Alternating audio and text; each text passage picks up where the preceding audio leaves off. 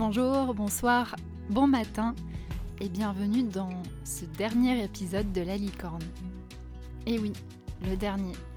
Cette saison, c'est la saison de la transition pour la licorne et en 2024, la licorne va faire sa mue et révéler son nouveau nom et les nouveaux sujets qu'on abordera dans le podcast. Je vous en dirai quand même quelques mots à la fin de cet épisode. Et donc bienvenue dans ce dernier épisode qui clôt cette saison de transition je vous ai beaucoup parlé du temps dans cette saison de transition qui a été un de mes grands grands changements de regard. Et aujourd'hui j'ai envie de vous parler d'engagement. Et plus particulièrement de l'engagement dans la facilitation et dans les métiers d'accompagnement.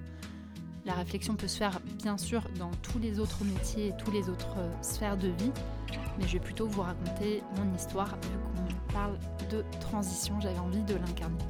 Donc dans cet épisode, je vais vous le faire en, plusieurs parties.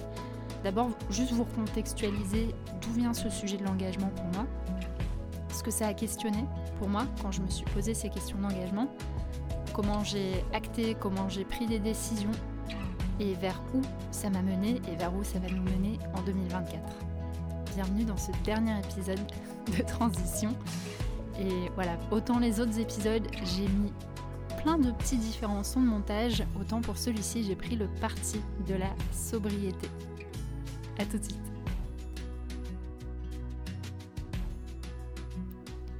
Alors, l'engagement. Je pense qu'on pourrait faire, euh, qu'on on pourrait passer des heures à définir ce qu'est l'engagement. Pour moi, l'engagement, c'est ce à quoi mon métier sert, ce à quoi mon activité sert.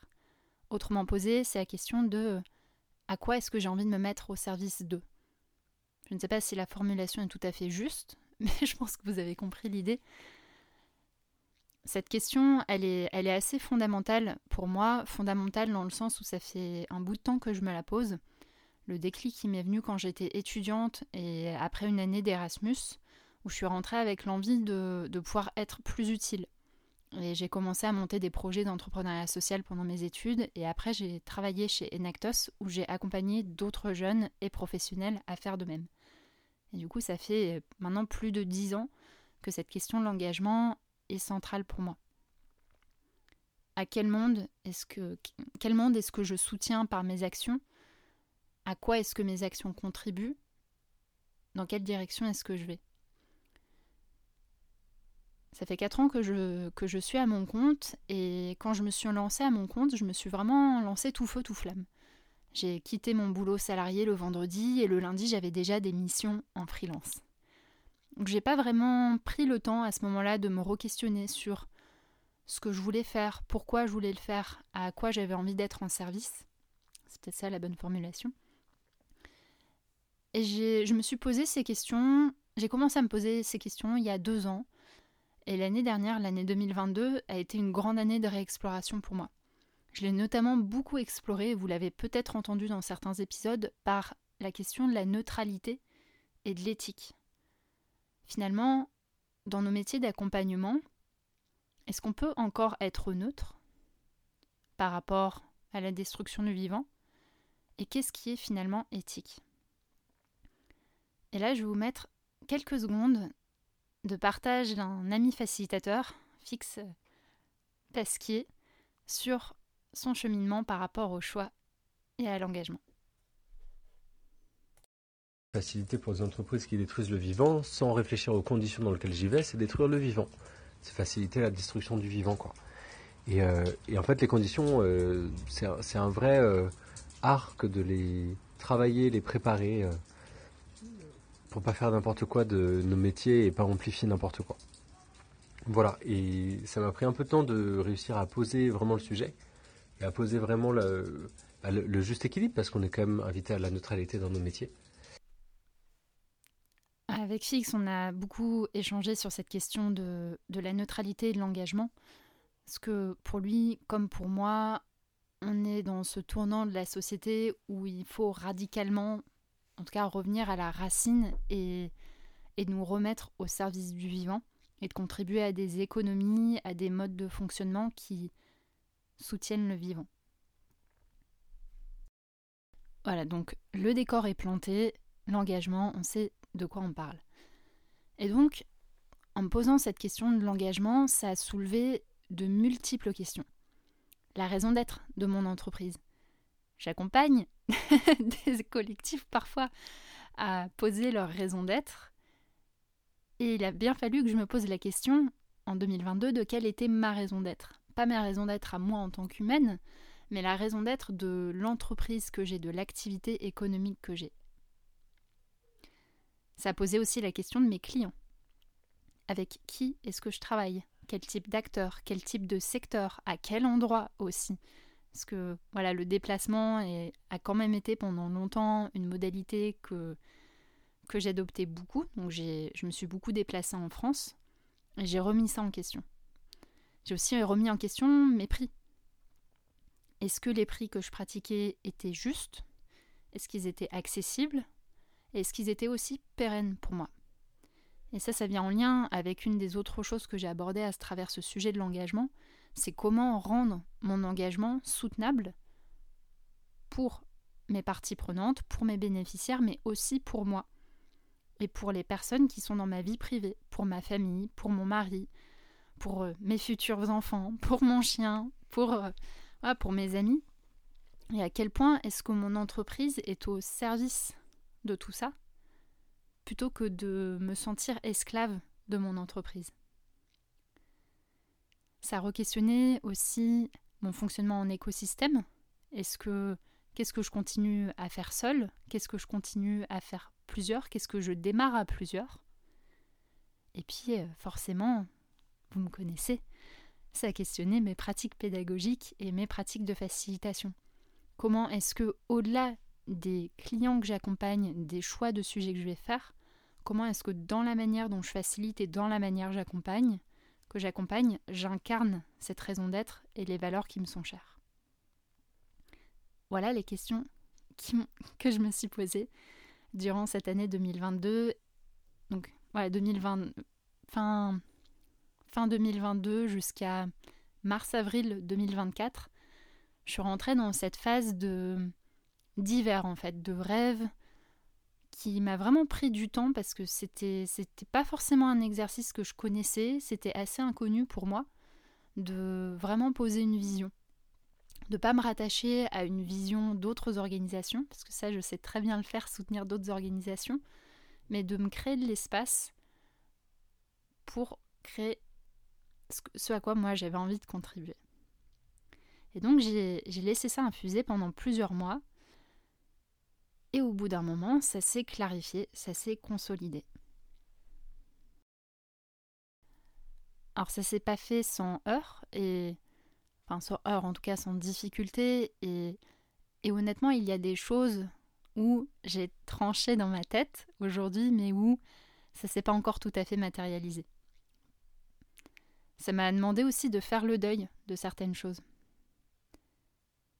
Si je vous prends la raison d'être que, je me, que suis posée en tant qu'entreprise, c'est de contribuer à un monde de paix où les relations sont apaisées. Et donc de prendre soin de nos relations, nos relations entre humains et nos relations avec le vivant, avec les autres êtres que les êtres humains. Et donc, si je remets ça en perspective avec certaines des choses que je fais aujourd'hui, bah, est-ce que accompagner une entreprise qui fait du BTP à définir sa feuille de route, est-ce que ça contribue à ce monde de paix? Est-ce que ça continue à prendre soin des relations? De la même manière, si je choisis de continuer à me déplacer à travers toute la France, est-ce que ça contribue à cette vision-là? Et est-ce que c'est soutenable pour moi et est-ce que c'est soutenable pour les communautés pour lesquels je travaille? Et donc il y a, tout un, un, deuil qui a dû se faire de et d'acceptation du changement en fait, de d'accepter que ce que j'allais faire les prochaines années n'allait pas forcément être ce que j'ai déjà fait, qu'il allait peut-être avoir des endroits sur lesquels j'aurais peut-être moins de confort sur certaines choses, peut-être des endroits où j'aurais au contraire beaucoup plus de confort sur d'autres choses, et de pouvoir faire le deuil de ça. Une des choses qui m'a beaucoup aidé là-dedans, c'était de d'avoir vécu le deuil de la fin des Joyeux Audacieux, un collectif que j'ai co-créé et qui a vécu pendant cinq ans, d'avoir vécu en 2021-2022 la clôture de ce, de ce collectif ça m'a déjà amené à faire une grande part de tri. Il y a une phrase d'une amie facilitatrice que j'ai envie de vous, vous, citer là. Alors peut-être qu'elle l'a tirée de quelqu'un d'autre, je ne sais pas. C'est mon amie Chloé Gap qui, quand elle choisit des missions, se pose cette question de est-ce que j'ai envie que ça existe et est-ce que j'ai envie de moi le faire exister Et je trouvais ça très beau, sa manière de, se dire parfois il y a des projets où j'ai envie qu'ils existent, où ça peut faire même sens avec ma raison d'être, mais où moi j'ai pas l'élan de le porter, les compétences, le temps, la disponibilité de le, porter. Et j'ai un, autre petit clin d'œil euh, à la région des Alpes avec Romain Rubin, avec qui je travaille en ce moment, où on aborde énormément la question du renoncement et du deuil dans la transition écologique, et où du coup ce, tri dans mes activités, ce tri dans mes clients, il a été aussi facilité par le fait d'échanger avec d'autres personnes qui font aussi euh, parfois ce travail de tri, de renoncement à certaines choses. Donc le cap a été fixé contribuer à une société de paix, à une société pacifiée, en prenant soin de nos relations, nos relations avec les êtres humains et avec les êtres vivants non humains. Mais bon, une fois qu'on a dit ça, qu'est-ce qu'on choisit d'autre? Le premier tri qui s'est opéré pour moi et qui a été le plus simple à faire, ça a été au niveau de mes clients. De me poser une fois pour toutes, noir sur blanc, que je ne travaillerai pas avec des clients de l'industrie pétrolière, avec des clients de l'industrie du luxe, avec des clients qui ont trait à l'armement ou aux alcools forts. Ça, peut paraître simple, mais il y a eu des cas où je me suis retrouvée ces dernières années à travailler pour des entreprises de l'un ou l'autre de ces secteurs et à me sentir en dissonance, de me dire je sais que c'est intéressant ce que je fais pour contribuer aux soins des relations dans les personnes, parce que même dans les même chez Total, il y a des gens très bien et ça j'en suis tout à fait convaincue. Mais d'aller travailler là-bas, pour moi, il y avait comme une dissonance entre qui j'étais, mes valeurs, mes envies et ce que je faisais. Donc ça, ça a été un, ça a été un premier tri et puis ça a été une grande joie pour moi aussi de d'en profiter pour quand je suis appelée sur des missions de ce type, de pouvoir le relayer à des personnes qui sont très compétentes et pour qui c'est cohérent d'aller faire ça. Et une fois de plus, enfin une fois de plus, euh, je dis ça parce que je le dis souvent dans, les podcasts, je crois pas qu'il y a de bons ou de mauvais choix. Je vous dis pas que c'est mal de travailler avec l'industrie pétrolière ou l'industrie de l'armement. Euh, nos, choix, sont individuels à qui nous sommes. Pour moi, ça a été vraiment un choix de sentir que là, en fait, avec ces entreprises, bah, ça, me tordait les boyaux, en fait, tout simplement. J'avais été appelée un moment par une entreprise euh, qui faisait de l'armement et j'adorais la personne qui travaillait, mais j'avais vraiment des crampes à l'estomac. Donc c'est comment je prends soin d'écouter ça. Et du coup, quand, voilà, quand j'ai fait ce tri des clients, j'ai également fait, le, fait un travail de valeur de mon entreprise. Pas plus, c'est des choses que je fais faire à des groupes et c'était très chouette de, de le faire également pour moi et de me dire c'est quoi les principes avec lesquels j'ai envie d'opérer et que j'ai envie qui guident et mes choix de clients et mes offres et ma pédagogie et ce que je peux transmettre dans, les endroits où je transmets. Et il y a une valeur qui est apparue ces derniers mois, comme quoi, comme quoi ça prend du temps, en tout cas moi ça m'a pris du temps, qui est une valeur qui m'a surprise, euh, parce que je ne m'attendais pas forcément à, mettre ça au cœur de mon activité mais qui était la valeur du courage, qui est la valeur du courage. D'avoir le courage d'avoir les conversations inconfortables dans les équipes que j'accompagne, dans les collectifs que j'accompagne, et de pouvoir se dire les choses, mais toujours dans le lien, toujours dans le respect, mais d'aller quand même sur les sujets qui peuvent fâcher, et d'y voir des belles opportunités en fait de continuer à créer du lien, d'élargir nos compréhensions des sujets, des personnes, et de trouver des manières de collaborer ensemble qui répondent à tous les intérêts des parties prenantes.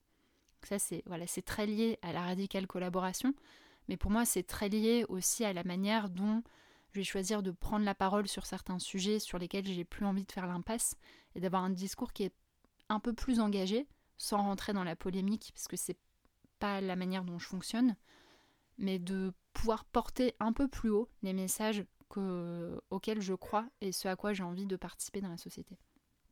Je ne vais, pas vous, dire toutes les valeurs de mon entreprise euh, parce que sinon ce podcast durera longtemps. Il y en a, cinq, mais j'avais vraiment envie de vous, présenter cette valeur du courage et, et par là illustrer que le temps long m'a vraiment aidé à aller plus loin que les valeurs qui sont ressorties tout de suite du soin, de la générosité, parce que c'est des choses qui sont visibles de ce que je fais, que voilà que que je mets beaucoup en action et d'aller chercher les valeurs plus souterraines, ça a été aussi très très très très joyeux.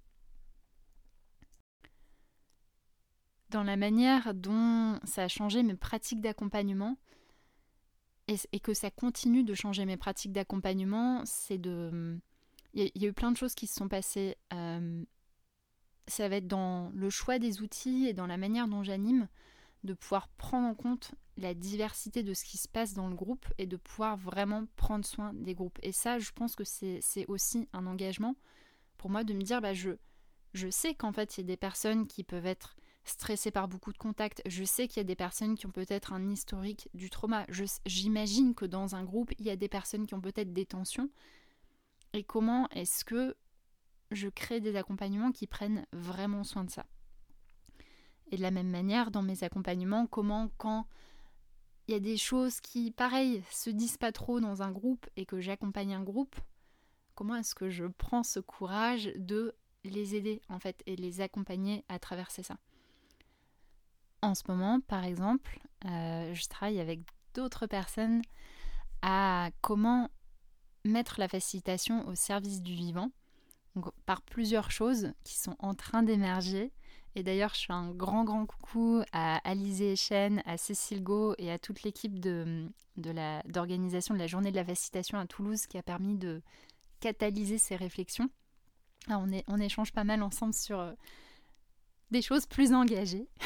Vous en saurez plus dans les, dans les prochains mois. Et à, très court terme, ça m'a fait réalimenter un document de bonnes pratiques, d'outils de facilitation qui aident à créer du lien avec du vivant. Par exemple, dans la manière d'introduire des sessions, dans les sons qu'on va utiliser, dans la logistique et la disposition de la salle. Je vous mets ce document-là dans les commentaires de, de l'épisode. C'est un document de travail qui est encore euh, en, pleine élaboration. Donc si vous avez des commentaires, des suggestions en plus, c'est tout à fait bienvenu. Et sachez que moi, c'est un thème que, voilà, qui m'est très cher et que je vais continuer à porter ces prochains mois. Et quelque chose qui articule la raison d'être avec ma pédagogie, c'est l'impact et les compétences que je vise à développer. Et pour ça, je m'appuie de deux grilles différentes. Je m'appuie sur la grille des objectifs de développement durable de l'ONU, où là, c'est 17 objectifs qui sont des objectifs stratégiques pour maintenir le monde en paix, en bonne santé et de manière soutenable pour tous les habitants. Et je vous conseille vraiment l'exercice de prendre cette grille des objectifs de développement durable et de vous dire lesquels correspondent à votre activité et lesquels est-ce que vous pouvez choisir pour vous engager. Moi, c'est clairement le numéro 16, paix, justice et institutions efficaces. C'est voilà, c'est celui qui me parle le plus, avec quand même un amour très fort pour le 14 et le 15, la vie terrestre et la vie aquatique. Donc ça, ça pour moi, ça m'a voilà, ça m'a aidé à avoir un cadre de référence pour ma raison d'être. Et en même temps, mon activité, qui est une activité de service, j'ai pas un impact direct sur la vie marine. Quand je, facilite, aujourd'hui, il n'y a pas plus de poissons après qu'avant mon intervention. Et encore, je suis en train de travailler à voir comment est-ce que je peux avoir un impact plus direct sur la régénération du vivant. Mais bref, j'ai articulé cet objectif de développement durable, voilà, de la paix, de la justice auquel j'ai envie de me mettre en service, avec les compétences des Inner Development Goals, qui est un petit peu le pendant compétences intérieures des objectifs de développement durable, et qui part du constat de se dire pour atteindre ces objectifs de développement durable, ben, il nous faut des compétences bien spécifiques. Et donc ces compétences, elles sont divisées en cinq catégories être, penser, interagir, collaborer et agir.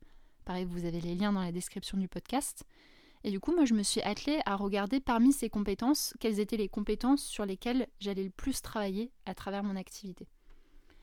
Et sans grande surprise, les compétences de collaboration arrivent quand même en pole position, avec d'autres compétences qui m'ont, d'autres choses qui m'ont permis de mettre des mots sur des, sur des compétences que j'ai envie d'accompagner à travers mon entreprise. Par exemple, la capacité de mise en perspective et l'orientation et la vision à long terme. Voilà, on arrive à, la fin de cet épisode où je vous racontais l'engagement et quelques, ouais, quelques-uns des déclics que j'ai eu ces derniers mois. Et, merci vraiment à toutes les personnes que j'ai nommées. Et il y a aussi plein d'autres personnes qui ont contribué à, à, cette réflexion dans cette dernière année.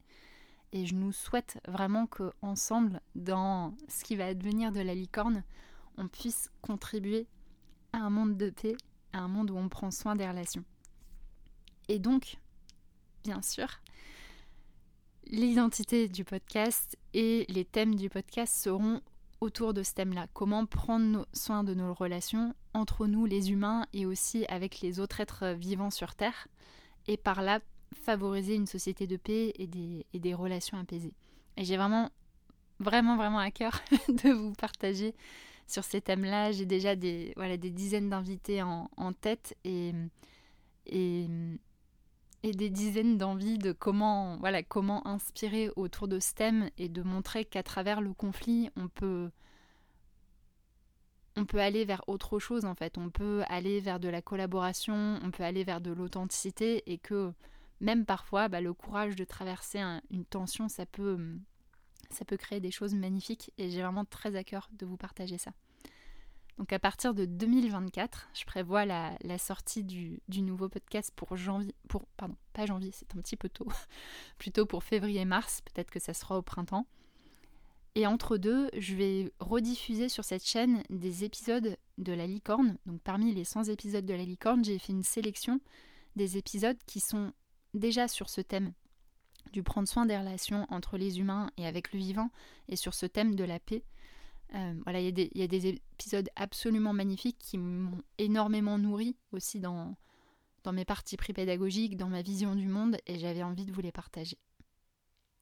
Et sur ce, je vous dis à très bientôt pour qu'on se retrouve sur les ondes, et n'hésitez pas à m'envoyer un, un mail, un message sur LinkedIn, à me faire un petit coucou pour aussi partager ce qui a pu résonner pour vous dans cette saison de la transition ça a été euh, à la fois euh, assez vulnérable pour moi de vous préparer ces épisodes qui sont pas, pas tout à fait scriptés.